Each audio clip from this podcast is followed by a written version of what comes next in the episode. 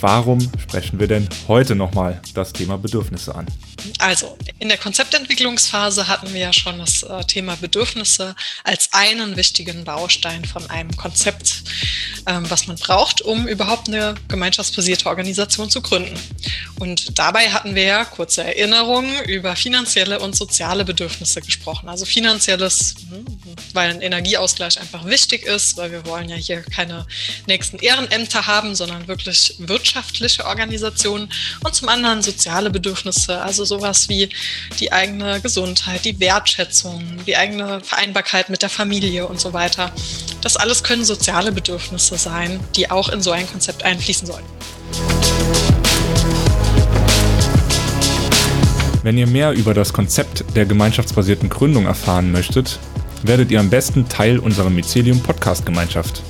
Als Mitglied erhaltet ihr Zugriff auf diese sowie weitere exklusive Folgen. Außerdem werdet ihr monatlich zu Zoom-Meetings mit uns und anderen Mitgliedern eingeladen.